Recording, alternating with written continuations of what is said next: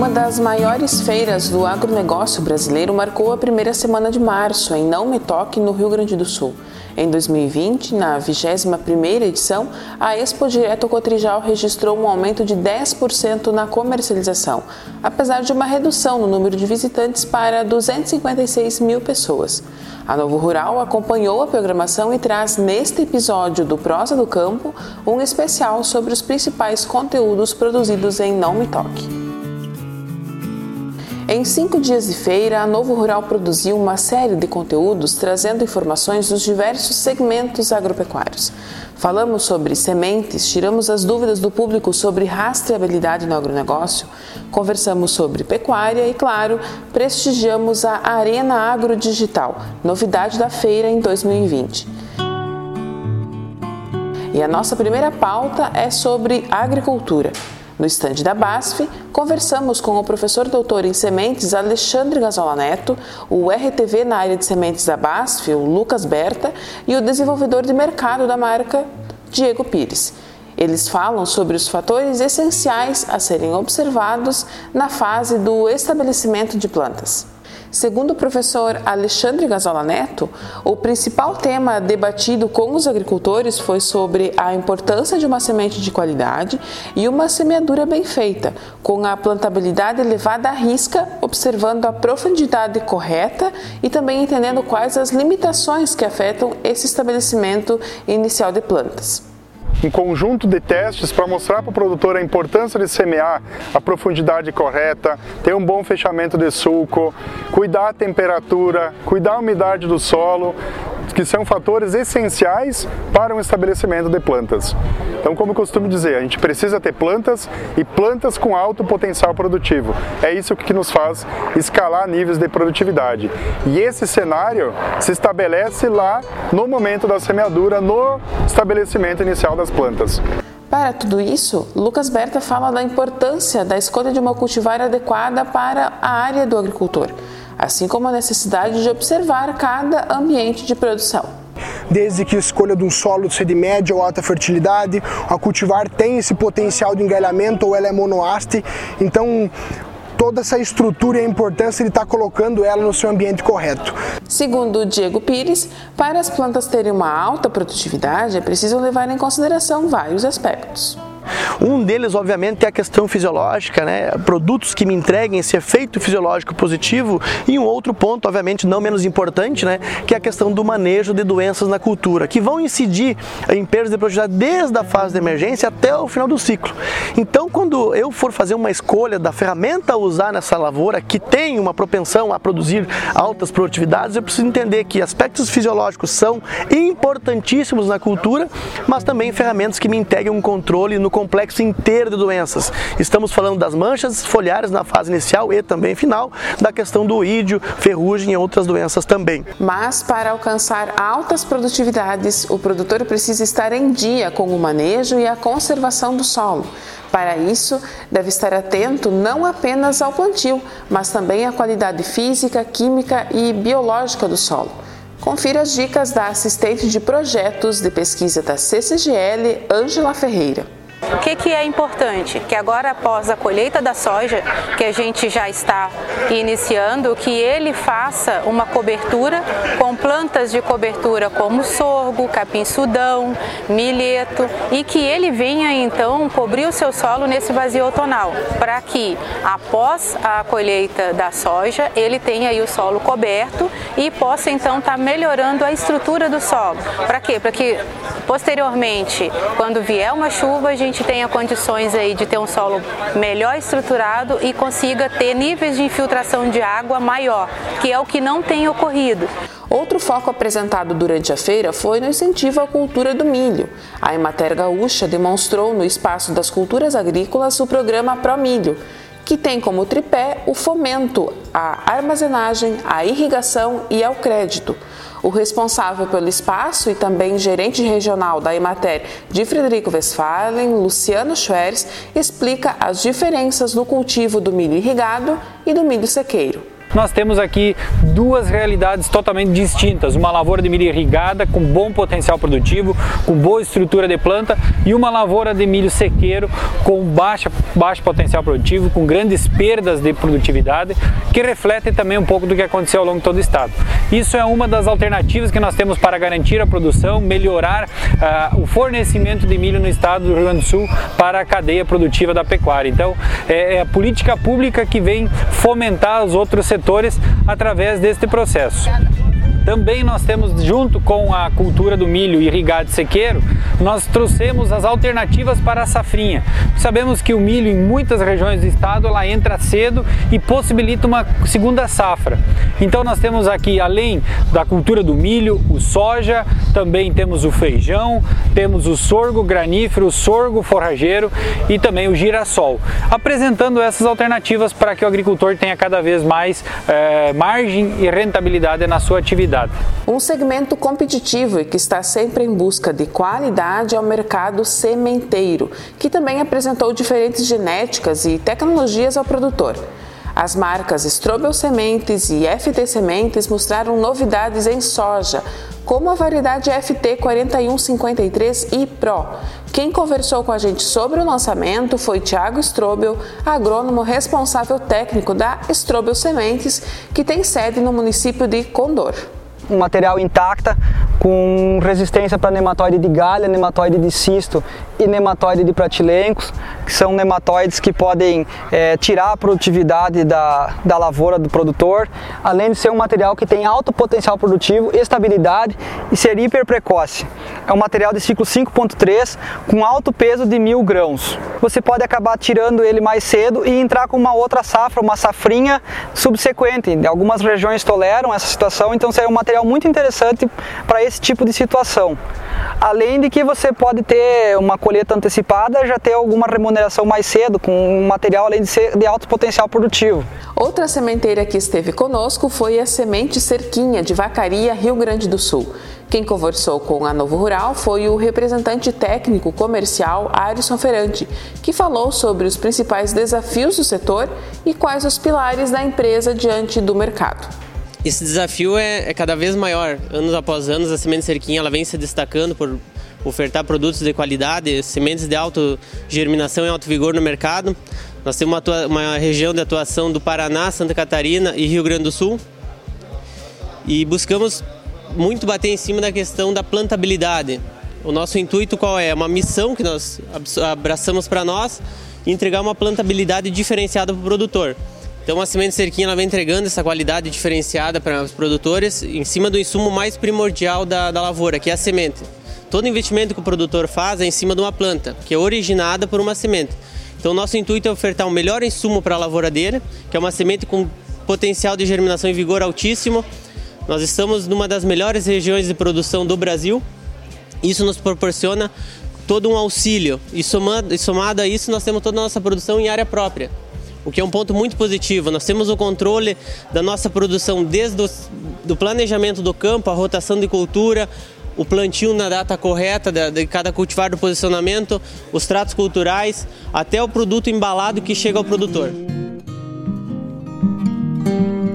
Na área de pecuária, conversamos com o médico veterinário e diretor técnico da Agafarm, César Alberto Coutinho, para entender o cenário da homeopatia veterinária. Confira parte da entrevista. O senhor comentou desse, desse reconhecimento do Ministério da Agricultura, que é recente, né? o que, que agrega para vocês, veterinários, que são adeptos uh, a, essa, a essa linha de trabalho, sabe? E que visão que o senhor tem uh, de futuro, assim? Quando a homeopatia veterinária surgiu no mercado mesmo para entrar, para ser enraizada, que foi na década de 90 para cá, então é muito recente, né? o Ministério da Agricultura começou a ter algumas preocupações com que tange a seriedade dos produtos funcionarem no mercado corretamente, como funcionam os alopáticos. A partir de um determinado momento, o que, o Ministério fez? O Ministério criou algumas instruções normativas e portarias, né, fazendo com que os laboratórios que estavam já situados no mercado né, entrassem na mesma linha de exigência de um medicamento alopático comum. Isso é burocrático, mas nos dá uma segurança muito forte, porque se o Ministério faz esse reconhecimento, é que ele sabe que nós podemos ajudar a pecuária nacional. De que maneira? Um produto que não deixa resíduo na carne e no leite, né? um produto que tem um custo-dose muito mais baixo para o produtor. Então, tem uma série de vantagens que trouxe ao mercado que nos coloca hoje na vanguarda mundial da produção de, de, de, de, de leite, por exemplo, de carne, livre de resíduos. Nós temos o nosso, a, a nossa farmacopeia é, veterinária homeopática, que é, estão listados todos os produtos que podem ser usados na homeopatia, apenas nove países do mundo contam com essa farmacopeia. Tá? E isso é muito importante para nós, porque o Brasil é um dos nove que detém essa tecnologia. E também isso nos ajuda muito e evita que entre picaretas no mercado. Porque no passado recente, a homeopatia foi um pouco é, é, é, cobrada justamente pelo fato de você ter muita gente que estaria falando do ponto de vista comercial e não do ponto de vista técnico, comercial, como deveria ser. Hoje não. Hoje quem quer entrar no mercado veterinário com um laboratório homeopático tem que se sujeitar às normas do Ministério, às cobranças do Ministério, que não são poucas. Então a pessoa leva de 5 a 10 anos para se estabelecer. Né? E quem já está dentro nos dá essa facilidade de trabalhar com mais tranquilidade e tendo uma, uma vistoria por trás que nos garante que a coisa vai andar realmente. Outra coisa, Coutinho, é, como é que o senhor tem visto o posicionamento do produtor?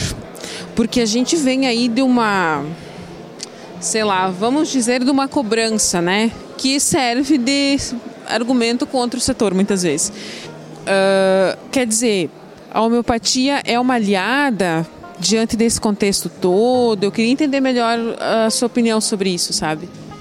Depois que houve aqueles problemas no Paraná, aqui no Rio Grande do Sul, Santa Catarina também teve, o Ministério resolveu agir.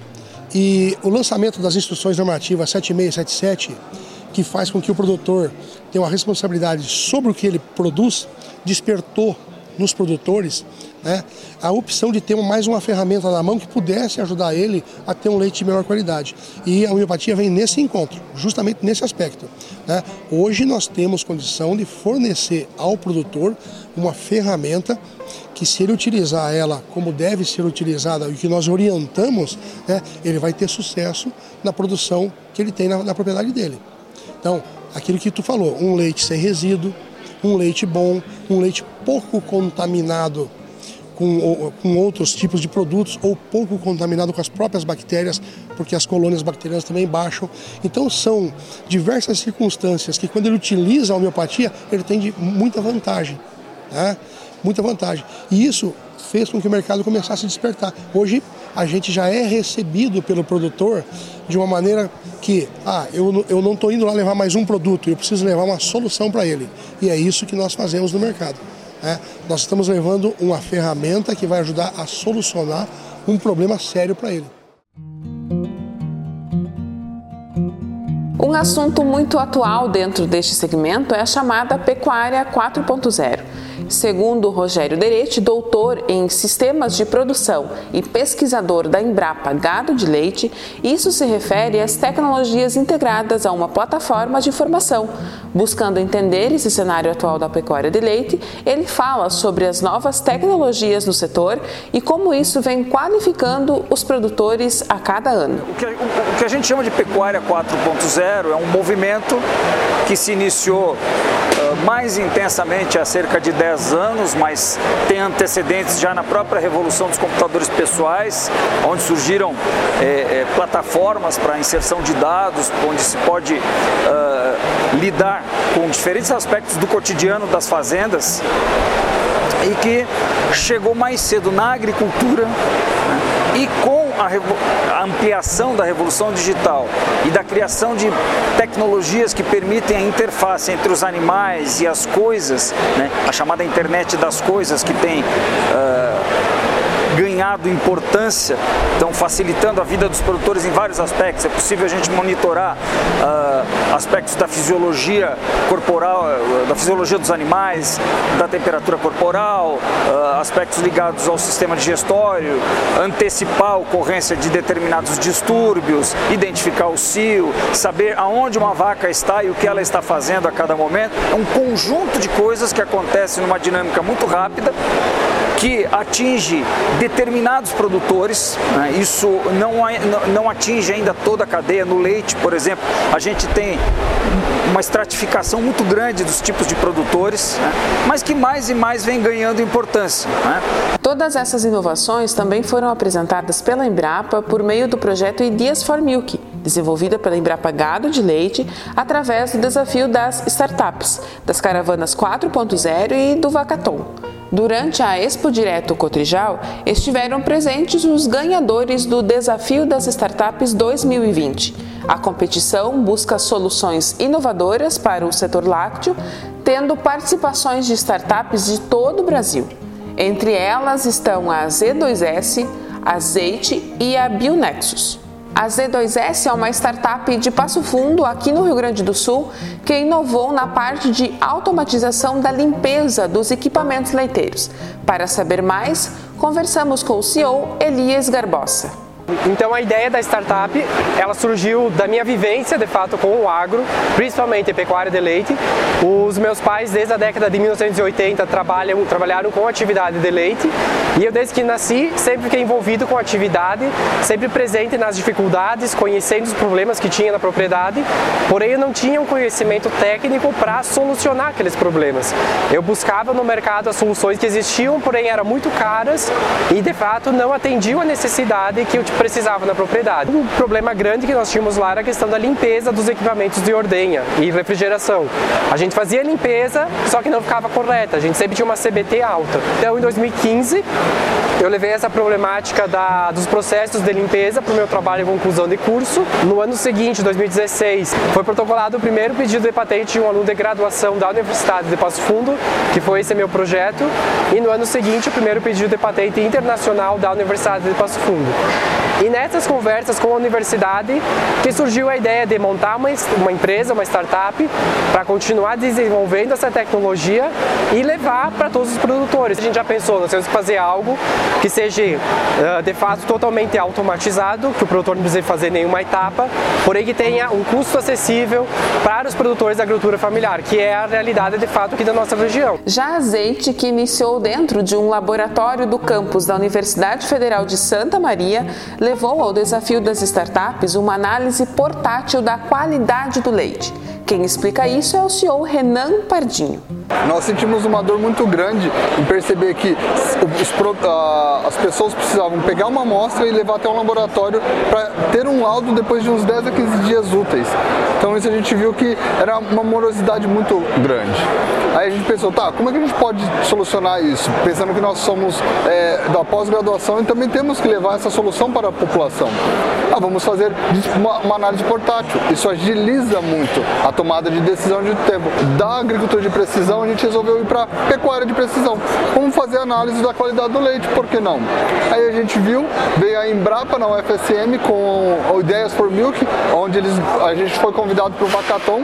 Fomos até o Vacaton, um evento da Embrapa muito bom, que nos possibilitou ter uma imersão dentro de uma fazenda e ver que realmente a solução que a gente estava propondo tinha, tinha um cunho é, importante para o produtor. Então, para nós, estarmos na Expo Direto pela Embrapa e juntamente com a Cotrijal, é de um crescimento muito grande e rápido. Então, o nosso serviço pode estar cada vez mais próximo ao que o produtor realmente necessita, com esses feedbacks, essas conversas, esse network que a gente está tendo aqui. E por fim, das três startups que conversamos durante a feira, a Bionexus de Santa Catarina aborda a ideia da informatização dos dados da propriedade.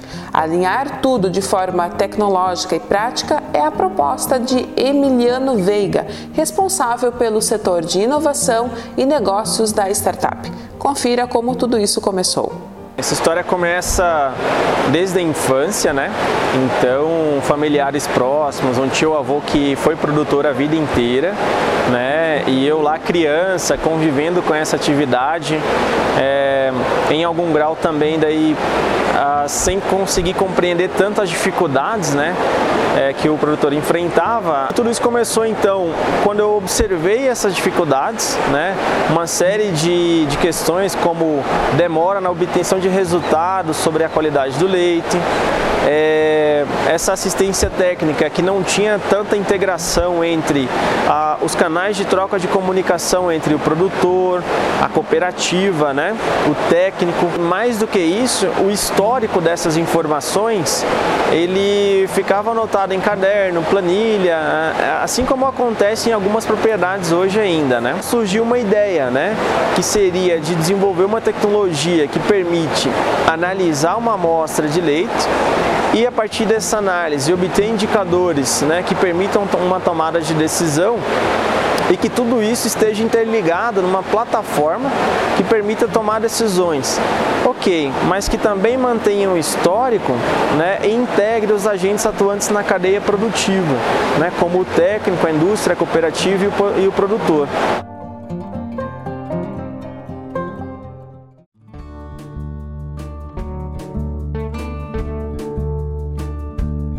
E já que o assunto é inovação, vamos falar do destaque da 21ª edição da Expo Direto Cotrijal. A Arena Agro Digital foi a sensação da feira, trazendo ao público do setor agro tudo o que há de mais recente no mercado tecnológico. Nos quatro auditórios foram mais de 40 palestras simultâneas com especialistas em vários assuntos durante os cinco dias de programação. Com auxílio de fones multicanal, os visitantes puderam escolher qual tema que mais se aproximava à sua realidade. Ao redor dos auditórios haviam 22 estandes ocupados por expositores de tecnologias digitais e ainda 15 startups em espaço aberto. Entre elas, a frederiquense Dronagro, que investe no uso de drones para monitoramento de áreas agrícolas e também intermedia o uso desses equipamentos para pulverização, em parceria com a ARPAC. Conversamos com um dos idealizadores do projeto, o agrônomo Guilherme Busanello, depois de sua primeira palestra no espaço. Ele nos conta sobre a experiência de estar entre os destaques da Arena Agro Digital. A gente trouxe uma apresentação, é, um bate-papo rápido aqui com o pessoal na, no Auditório 2, no Auditório Sentinela, intitulada Drones no Agro, ferramenta de planejamento, gestão e monitoramento da lavoura. Aqui a gente mostrou um pouco do que a gente faz, como a gente faz e todo o nosso portfólio de soluções para a agricultura. Os drones eles já são uma realidade no campo, né? apesar de ser alguma coisa recente, né? A adoção do pessoal e a utilização é, da, dessa ferramenta ela já é uma realidade no campo, já tem uma boa aceitação por parte dos produtores e já tem, é, já tem procurado a gente né, para adaptar todas as nossas soluções à sua realidade. Aqui na Arena, é, a minha percepção da Arena é que está tudo muito legal aqui, espaço de, de muita inovação, muita novidade, tem muita coisa boa acontecendo aqui, que não é só o presente do agronegócio, é o futuro do agronegócio que está sendo mostrado aqui. Tem diversas empresas aqui, diversas linhas de negócio aqui, desde a parte de gestão financeira, uh, a Dronagro monitoramento aéreo com drones, tem empresas de monitoramento via satélite. Então tem uma gama de ferramentas que a união dessas ferramentas ela vai proporcionar muitos benefícios para o produtor rural. Outra novidade que encontramos pelo parque foi no estande da Embrapa, que apresentou o sistema de integração lavoura, pecuária, floresta em realidade aumentada.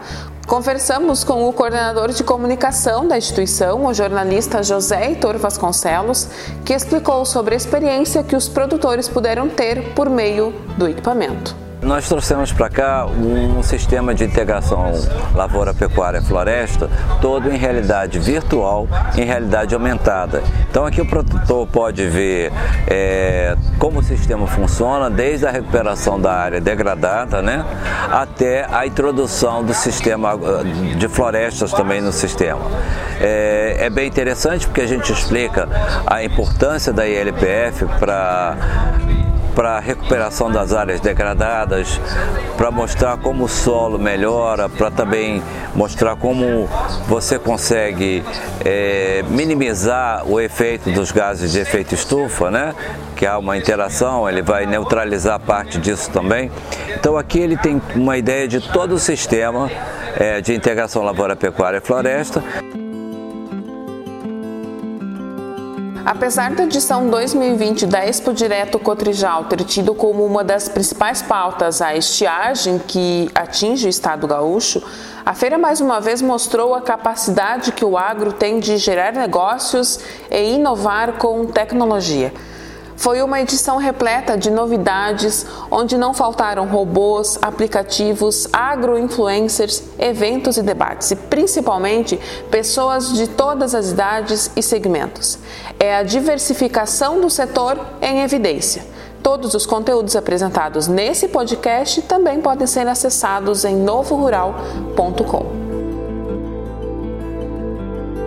Esse episódio foi apresentado por mim, Graciele Verde, com a produção e edição de áudio de Camila Wessner. Até o próximo episódio.